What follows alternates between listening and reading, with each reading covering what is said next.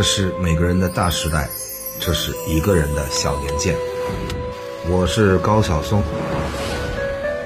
欢迎上蜻蜓 FM 收听《小年鉴》。各位小年鉴的知音，大家好，咱们今天来到了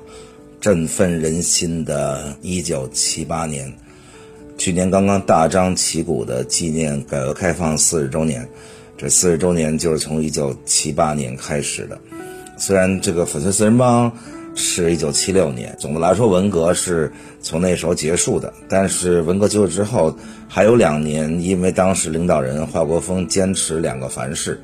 就是凡是毛主席说的就怎么怎么着，凡是毛主席，导致很多很多事情没有办法拨乱反正，也没有办法走向新的道路，所以一九七八年才是真正的。彻底的拨乱反正，十一届三中全会召开，这个大家课本里都学了，我就不多讲了啊。小平同志正式成为中国的最高领导人，整个国家从一九七八年开始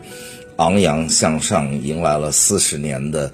人类历史上都少见的飞快发展。一九七八年，当然首先就是那一年迎来两届大学生，因为咱们讲的时候，有七七年是恢复高考，但是恢复高考是年底了，十二月才考。所以入学的时候，春天就入了一批学生，他们就叫七七级大学生，但实际上是一九七八年春天入了。这里包括了很多今天这个著名的人啊，包括徐小平，当时被中央音乐学院录取了，然后借了自行车赶考的冯仑。这我在录这期节目的时候，我们还一起在三亚参加马云基金会的公益活动，当时也考进了西北大学。著名的投资人熊小哥、严严，这些都是。一九七七级的大学生，包括后来一个神奇的组合叫三剑客，王洪生、李东升、陈美荣，当时三个人一起考进了华南工学院，就现在的华南理工的无线电系。结果这三个人分别创办了创维、TCL 和康佳，占据了中国彩电后来半壁江山。然后招商银行的前行长马蔚华等等吧，各种各样的人，一九七七级人才辈出。一九七八级就更不用说了，因为七七级确实是有点紧张，所以考的时候大家就一个多月复习的时间。七八级等于是正式大规模的，全国的学生也好，所有的那些有志读书的，但是被耽误了很多年的，都拼了千军万马挤一个独木桥。所以七八级的质量之高，在各个学校都是挑大梁的。著名的电影学院七八班啊，就是所谓的第五代导演都是。七八年考进去电影学院的，因为七七级有些学校没招生，所以到七八级正式全部的展开，所以七八班的电影学院这些什么张艺谋啦、陈凯歌啦、田壮壮啦，包括据说骑着毛驴去高考的 张丰毅等等，然后音乐学院的七八班出了四大才子，包括。今天这个斐声国际的谭盾啦，包括今天中国音协的主席叶小刚，包括在国际上获得很大声誉的郭文景，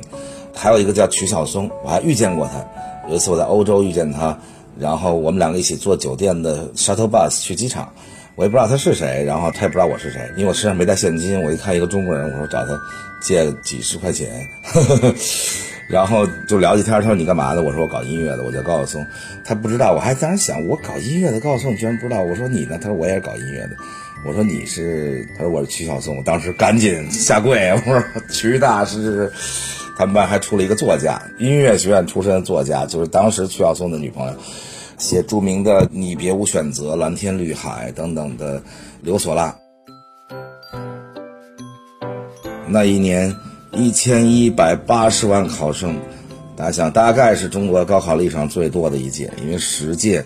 拼杀一届，所以进来就电影学院七八班，他们一个班同学差十来岁，也有从高中毕业直接考进来的，比如说顾长卫、侯勇，也有插队工厂工作十年的老三届陈凯歌、张艺谋，所以一千一百八十万考生啊，最后录取了六十二万七千学生，他们是。改革开放这四十年的中国的最重要的脊梁之一。那个时候，因为是改革开放元年嘛，整个的中国还是相当的保守。一九七八年，我的一个很有意思的记忆就是我在北京这个有个叫积水滩的地方，在积水潭里游泳，我妈从小带着我们游泳啊等等，我那个时候就应该已经有深水合格证了。那时候要在游泳裤上缝一个深水合格证，你才能去深水游泳。那时候不像现在有正规游泳池啊，就是举着它一个湖，中间隔了个铁丝网，这边深水那边浅水，你要游两百米才能贴上那个深水合格证，觉得好光荣。我印象特别深的是。有一次在那儿游泳，然后看到岸上有两个人，青年男女，然后在那儿撅着鞠着躬在那儿哭。还会上来我说这出了什么事儿？大家说这俩流氓，其实就是人家在水里亲了个嘴儿。但那个时候中国还是非常非常的保守啊，人家青年男女亲了个嘴儿，还不是学生，一看就二十好几岁那种，被抓上岸来，然后示众，所有人围观，俩人在那儿哭。还得求大家说怎么让我们惩罚都没关系，请不要叫单位来，这俩都上班了，当然不行。最后一直到单位来人把他们领回去，那个时候出现这种事儿的下场是重则开除，再重点当然还能算你流氓罪，但是把你开除是正常，即使不开除也把你调到什么扫厕所呀什么，还是非常保守。但是生机已经破土而出。其中的能感觉到的生机，就是 开始有外国的交响乐团来演出。因为我去了，那个印象我非常的深刻。我去看了当时在文革后第一个来华演出的外国交响乐团，也是世界级的交响乐团，就波士顿交响乐团。指挥是当时震动中国的无人不知、无人不晓的大指挥家。当然，其实他也谭盾就曾经指挥过波士顿交响乐团。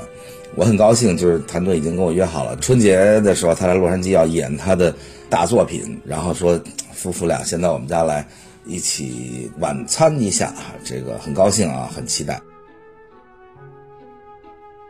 小泽征尔其实他生在沈阳，因为那个时候东北嘛还是日剧的时代，战后又随着父母回去，成长为世界级的指挥家，而且他还对东北的感情很深，所以后来他曾经跟艾敬。合作过，因为艾敬唱了首歌叫《你可以来沈阳，我不能去香港》什么这种。小泽征尔最大的特点就是指挥的时候那个特别奔放激情，我就记得他那一头半长的白发，然后在空中挥舞。因为我们是从小成长在那种特别压抑的环境下，就是人动两下都觉得有问题，所以小泽征尔那么奔放的是我第一次看见啊！我们家带我去看那个交响乐。那一年，在小泽正带领波士顿交响乐团演出之后的八个月，中美建交，就是你感觉到万象更新。然后中美建交跟台湾断交，这是一个历史性的转折啊！从那个时候，中美进入了蜜月期，这个蜜月期一直持续了十多年之久。那个时候是。中美之间非常的走得近，当然也是为了冷战啊，大家一起对抗苏联，所以美国对中国的帮助在那个时候是全方位的，甚至包括军事上。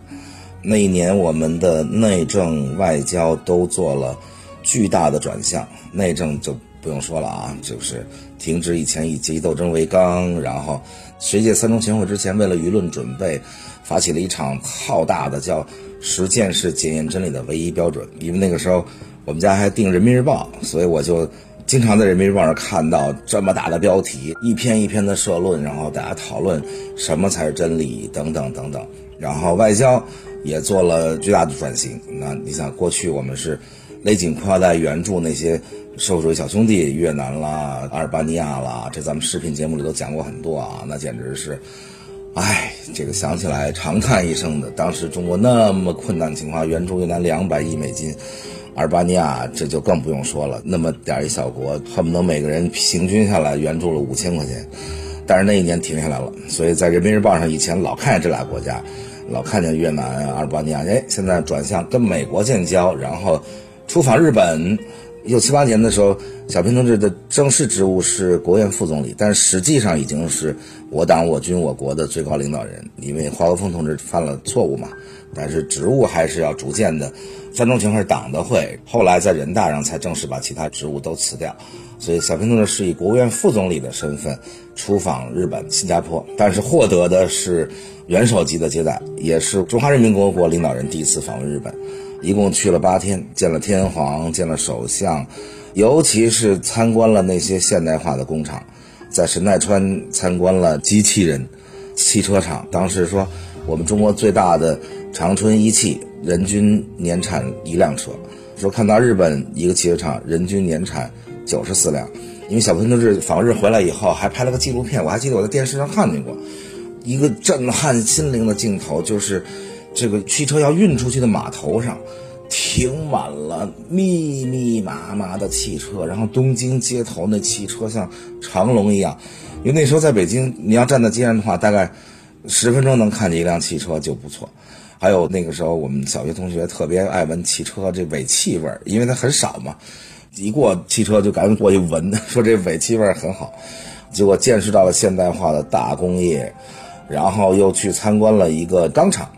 军金钢铁厂。军金钢铁厂的时候，小平同志就说能不能帮我们中国也建一个这样的钢厂？后来的宝钢就是日本帮着一起建的。又去松下电器会见了日本传奇的经营管理之神松下幸之助，又看到了那么多。从来没见过的什么传真机、微波炉等等等等，小平同志走到哪儿都说，我们中国也要这样，能不能帮助我们等等。打日本从一九七六年开始就大规模的援助中国，而且第一次有中国领导人开了记者招待会，好四百位西方记者在那儿问你问题，你就直接回答。小平同志是第一位站出来说没问题，大家敞开问。还有人问他钓鱼岛的问题。哇！中国随行的官员都非常紧张，但小平同志回答的非常好。他说：“尖阁列岛，因为人家问的是叫尖阁列岛嘛。”他说：“我们叫钓鱼岛，这个名字我们叫法不同，双方确实有不同看法。两国政府把这个问题避开是比较明智的，因为那个时候我们先要发展经济嘛，这些问题以后再说。”小平同志说：“我们这一代缺少智慧，下一代比我们聪明，一定会找到彼此都能接受的方式。”这种回答的胸怀很不像以前大家对中国的印象啊！以前都是绝不妥协、绝不这那。小平同志这个广阔的胸怀以及这种情商吧，全场记者都折服。然后又问到文化大革命啊等等，小平同志也回答的都非常的诚实。他说，文化大革命不仅仅是毛泽东的错误，也是我们所有人的错误。我们犯了很多错误，但是我们今天承认我们贫穷且落后。那从现在开始，我们要向前走。然后他就访问了新加坡，见到了李光耀，也让李光耀吃了一惊。因为小平同志就问他说：“中国的对外方针，你有什么建议？你觉得我们应该怎么做？”李光耀大吃一惊，因为从来没有说哇这么大一国家领导人来问我们应该怎么做。然后李光耀马上就大胆地说：“你停止对马共和印尼共产党在华南的电台广播，停止对游击队的支持，因为文革期间。”中国支持了大量在东南亚的共产党游击队，其实就是反政府游击队啊，就导致东南亚的各国政府，包括那时候排华呀等等，有很多综合的原因。其中有个原因就是，我们一直在支持当地的反政府的马共啊、印尼共产党的游击队，同时还在华南有广播。结果小平同志从善如流，接受了他的意见。这个李光耀到后来一生回忆起来，都说我从来没有见过一位共产党的领袖。愿意放弃一己之见，而且愿意倾听别人的话。那个时候，小平同志已经七十四岁了啊。然后又问李光耀说：“我们要改革，我们要前进，我们要发展，最重要的是什么？”李光耀说：“教育。”所以，小平同志后来就在整个改革开放过程中，其他的再勒紧裤腰带，军队要忍耐，不发展先进武器，但是教育是一点都不放松。从日本、新加坡回来以后。就召开了改变中国历史的十一届三中全会。其实大家想想，上个世纪改变中国历史的最关键的几个时刻，当然这个辛亥革命是一个时刻，然后四九年建国是个时刻，十一届三中全会一九七八年其实是能跟那两年并列的最重要的时刻，因为其实都是中国要向哪里去嘛。那辛亥革命告诉大家说，中国要向共和去。那一九四六年告诉大家，中国要向新中国去；那十一三中全会一九七八年说中国要向改革开放去，所以从那个时候开始，才有了上个世纪最后短短的二十几年，加上本世纪刚开始到现在，中国的这个伟大的发展，应该必须用“伟大”这样词来形容。我还记得开十一三中全会的时候，哇，我们家所有人那个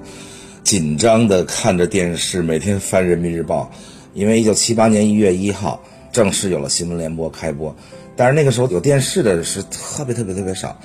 而那个时候录像技术还几乎是不行的，所以那时候基本都是直播。当然现在新闻联播也是直播啊，现在大量节目都是录播了。那时候什么都得直播。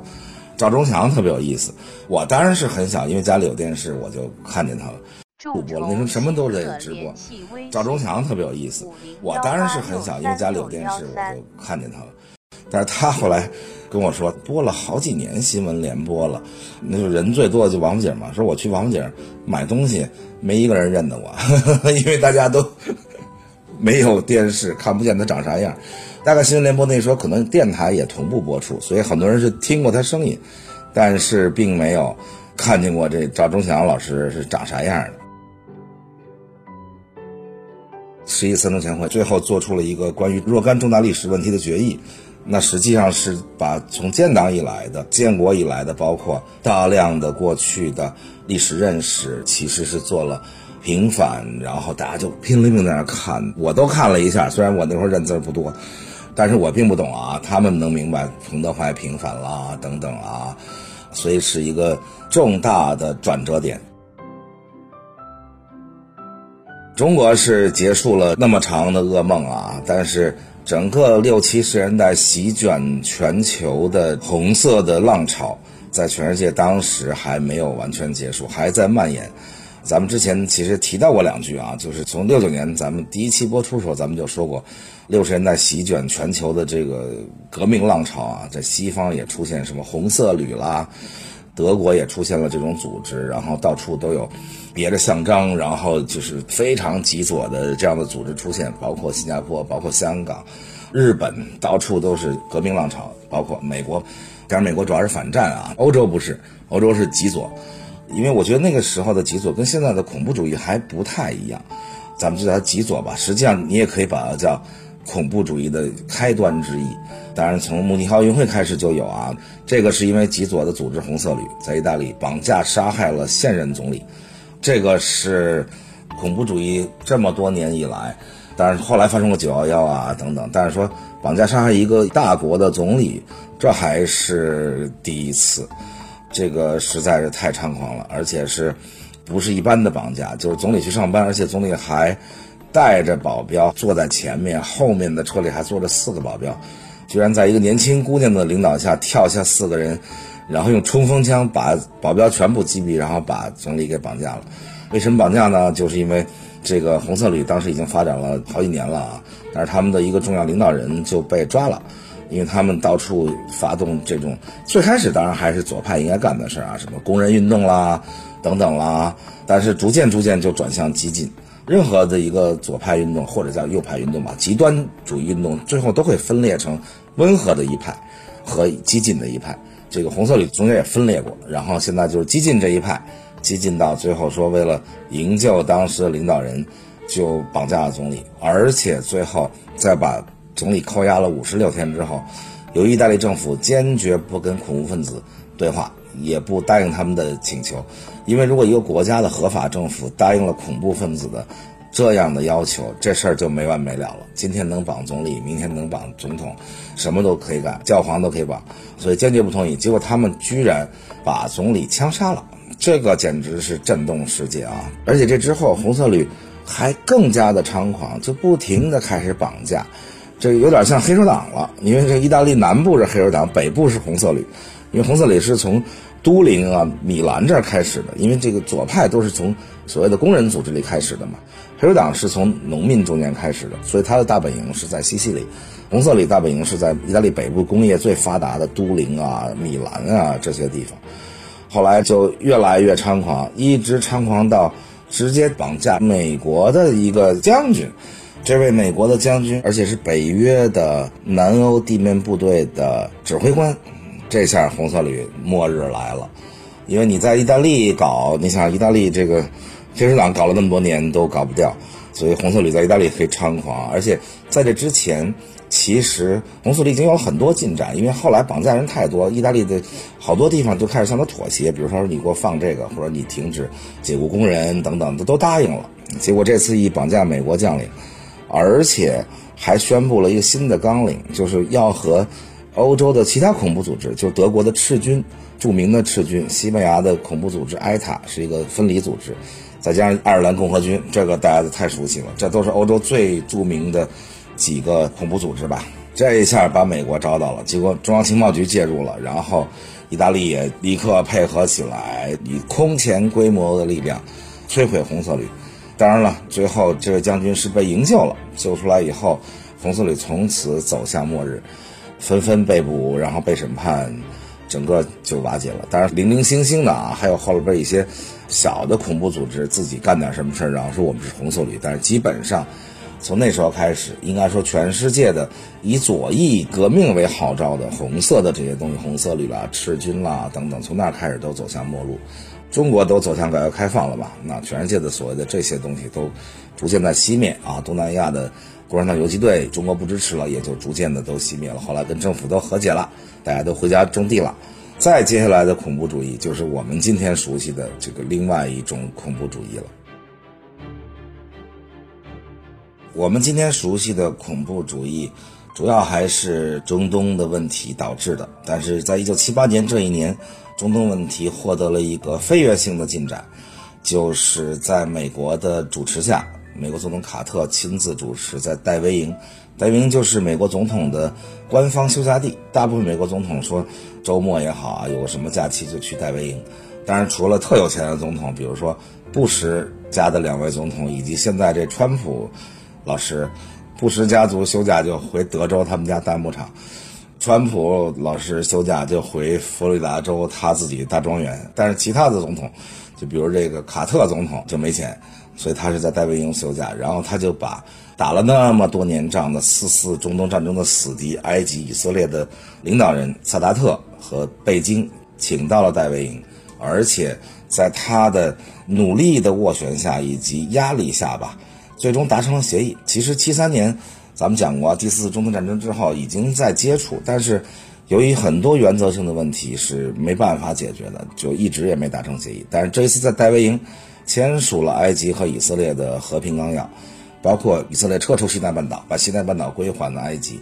这种重要条款啊，包括以色列分多少年，然后允许巴勒斯坦自己建立自治政权。其实今天大家看到中东格局，主要是戴维营协议。虽然戴维协议有很多条款最后没能执行，但是向前走了一大步。这两位萨拉特和贝京也获得了那一年的诺贝尔和平奖。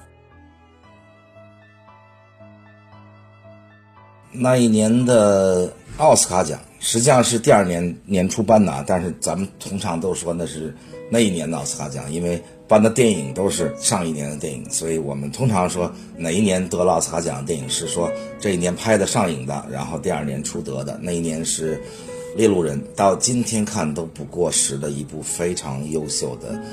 艺术电影，承接了越南战争的伤痕的创作，那在美国持续了很多年，包括这个时候越南战争的伤痕当然还远远没有抹去啊，一九七五年才结束的。所以《猎鹿人》讲的就是几个小伙伴本来很好，最后去越南，然后当了战俘等等，回来以后治愈不了的伤痕吧。两位后来成为奥斯卡奖最长的常客的，以及被比较公认好莱坞演技最好的大戏骨，崭露头角，就是梅姨 （Mary Streep）、梅丽斯特里普以及罗伯特·德尼罗。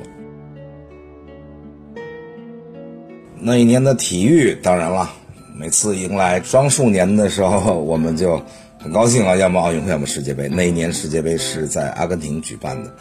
阿根廷夺冠。如果说这世界历史上有什么假球是比较公认的话，阿根廷夺冠那一届是大概百分之九十九的全世界人民，除了阿根廷自己，都认为那个是太明显的假球。当然了，原因也很简单，阿根廷这国家很有意思，曾经是一发达国家，南美洲。甚至美洲最发达的国家，他都当过，曾经当过世界第八大经济体，但是后来咱们就曾经讲过这个阿根廷啊、巴西什么，咱们就不多讲了，在视频节目讲过了。总而言之，后来衰落了，尤其是七十年代初开始的经济崩溃，然后就导致了军事政变，所以南美洲很倒霉，就反复在。经济不行，然后军事政变，军事政变以后，军人政府还挺强硬，经济还能向前走一走，走一走又民主了，然后又不行了，然后又军事政变，就特别倒霉。南美洲这次军事政变是把当时的跟总统伊莎贝尔·贝隆他当然不是阿根廷，就是 Don't Cry for Me Argentina。马当娜演过他的那个贝隆夫人，不是他，那是前任的贝隆总统的第二任夫人。她是贝隆总统的第三任夫人，所以才有了第二任夫人的那些悲伤的故事嘛，流放啊等等。所以那个被全世界人民歌唱的那个是第二任贝隆夫人啊，深受尊重。这位贝隆夫人呢是第三位夫人，她是舞女出身，但是由于那时候老贝隆总统已经老了嘛，昏庸了，最后传位给她，所以他能力也不行。军人们一看说这国家不能这样下去啊，而发动了政变。政变以后，就有陆军总司令叫魏德拉将军，后来还有一个叫加尔铁里的继任，就几个将军吧，来回来去就是军事独裁着阿根廷。但是就因为这个事儿呢，国际足联都准备不给阿根廷办这个世界杯，因为阿根廷获得世界杯资格的时候还是一民主政府，后来就军事政变了，就想转到巴西啊或者乌拉圭去。但是阿根廷的军人政府是拼了命的、不惜代价的，最后还是。把这个世界杯给保住了。当时的足联主席还是埃维兰热啊，是巴西人，但是呢花了很多代价，说我要花七亿美元办这个世界杯，占当时整个全国政府支出的百分之十，原定是七千万，但是最终啊，因为承诺这么多，当然可能还有底下的一些事儿啊，最终就是还是他来办。但是这个军政府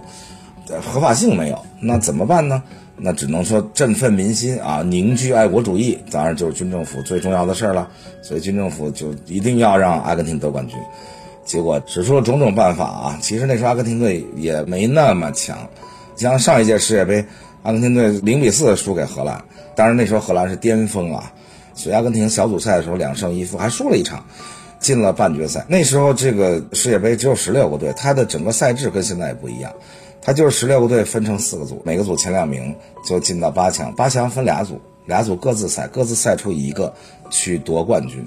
所以阿根廷前面是两胜一负进了，但是进到第二阶段以后分成俩组，阿根廷跟巴西分一组，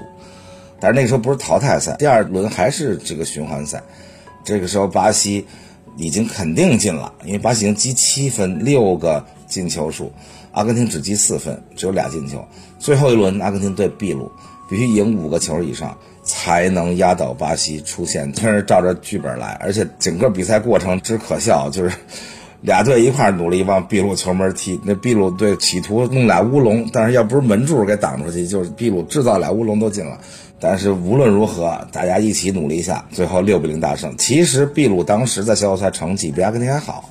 阿根廷是小组赛两胜一负。进去的，秘鲁在小组赛里也是三比一胜了苏格兰，零比零平了当时最强的荷兰啊，四比一胜了伊朗，是两胜一平，小组头名积五分，比阿根廷还成绩好。结果阿根廷居然就这么赢了他，据说给了多少钱是有好多个版本。后来过了很多年调查调查，有人写书啊等等，透露当时军政府是给秘鲁五千万美元，加上三万五千吨粮食。而且还给每个球员两万美元，那个时候两万美元很多啊，甚至提出过接受秘鲁的囚犯关到阿根廷了等等吧，反正就是要什么给什么。还有说有其他的第三方黑幕黑道什么出三万美金，反正有各种各样的说法。总而言之，肯定是一场假球，这就不用说了，这是足球历史上的耻辱。但是最后面对荷兰，这克鲁伊夫没参加。他就三比赢了荷兰，捧了世界杯。哇，整个阿根廷欢腾。但克洛伊夫为什么没参加呢？有人说是他的家人被绑架了，他不得不去处理这事儿。那你说谁去绑架他家人呢？大家想一想。当然了，也有说他是反对阿根廷军政府、独裁政府，他就不来参加。反正总而言之，荷兰最有希望得世界冠军的两届、七四届、七八届都失败了，当了两届亚军。阿根廷全国人民沸腾了，但是这只是昙花一现，经济还是不行，军政府还是贪腐，军头们争权夺利，加尔铁里又上来继续独裁。接着就是到了一九八二年，最终铤而走险，为了发动全国人民的这个爱国热情，就发动了马岛战争。咱们到八二年的时候再去讲啊。最终这些军人都没有逃脱审判。因为他们在执政期间咱们就管它叫人间蒸发吧那就是后来调查说不但杀害然后把尸体装在运输机里飞到海上然后投到海里去前后消灭了异己分子就是各种反对军政府的吧当时清洗的包括进步学生工会骨干左翼知识分子等等吧这些最后失踪了尸体都没地儿找大概有三万人所以他们犯下的这个罪行最终还是没有逃脱审判好伟大的一九七八年先说到这里一九七九年再见。